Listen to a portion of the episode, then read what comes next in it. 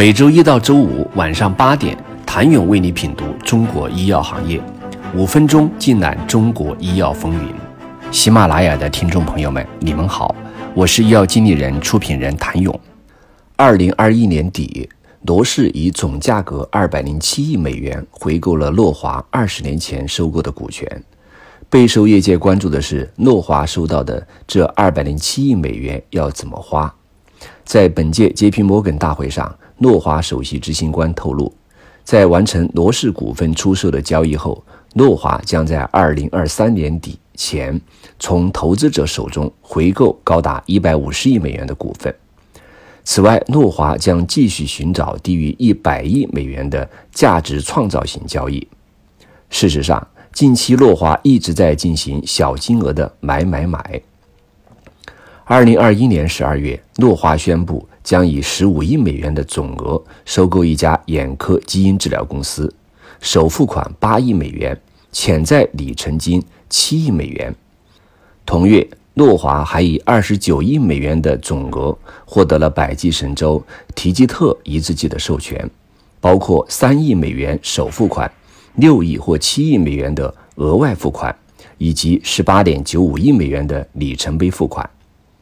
就在 J.P. 摩根大会当天，诺华又宣布有意选择一家抗癌药物研发公司所开发的抗新冠病毒药物的全球独家授权，并支付1.5亿瑞士法郎的里程碑付款。该药的最新二期临床研究结果表明，所有剂量下都是安全的，且耐受性良好。新上任的强生首席执行官也在本届 J.P. 摩根大会上透露。强生正在为消费者保健业务拆分做准备，并且制定了未来十年的增长计划。预计到二零二五年，强生将实现六百亿美元的药品销售额。值得注意的是，这些产品包含了多款潜在 FIC、BIC 的产品，其中一款由南京传奇和杨森联合开发的靶向 B 细胞成熟抗原的 CAR-T 疗法。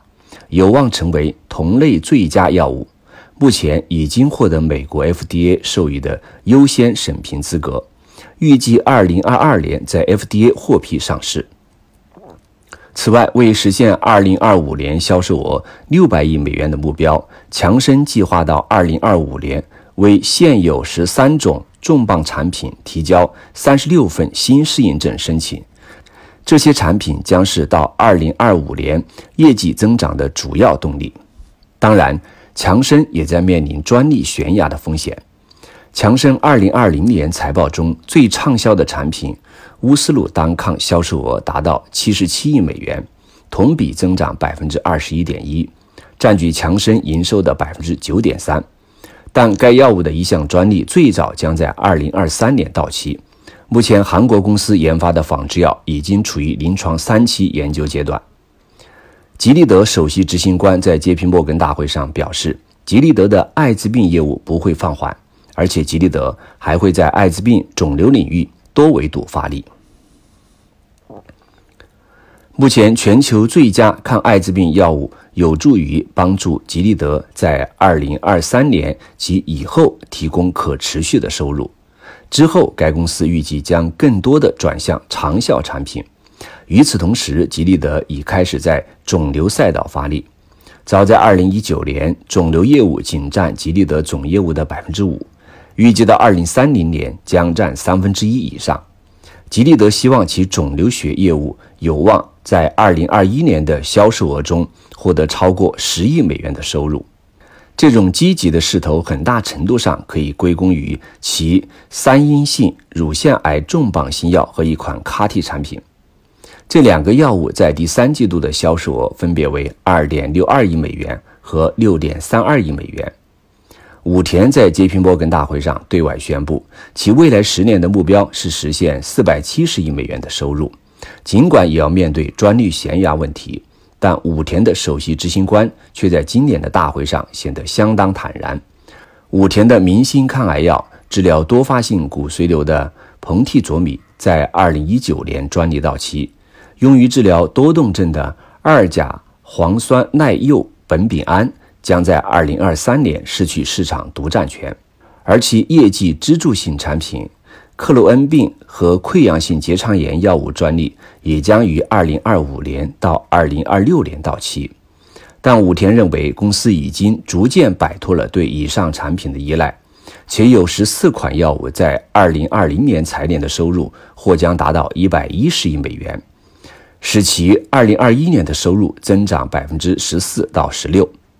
到二零二五年，这组药物预计将带来大约九十亿美元的销售额。另外，在二零二零年，溃疡性结肠炎和克罗恩病临床急需新药维多珠单抗销售额。已经达到四十亿美元，较上一年增长幅度达百分之二十九。鉴于其增长轨迹，武田将充分利用该药物最后几年的市场独占期，并且其生物类似药的上市尚需时日，尚不能对其销售产生大的影响。在新冠疫情下，再生元的新冠特效药备受关注。罗拉普利韦已经在世界上二十多个国家和地区获得紧急使用授权。或暂时大流行使用授权。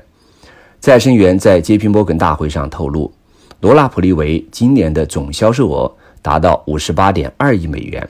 不过，该产品治疗已被证明对奥密克戎变体缺乏有效性，但该公司正忙于研究鸡尾酒疗法来治疗新冠各种变体。二零一一年十一月批准上市的阿拜西普，二零二一年在全美销售额。五十七点九亿美元，相较于二零二零年的四十九点五亿美元，同比增长八点四亿美元。如今研究又证实了高剂量的阿拜西普的安全性，其销售前景令人看好。谢谢您的收听。想了解更多最新鲜的行业资讯、市场动态、政策分析，请扫描二维码或添加医药经理人微信公众号“医药经理人”。医药行业的新闻与资源中心，我是谭勇，明天见。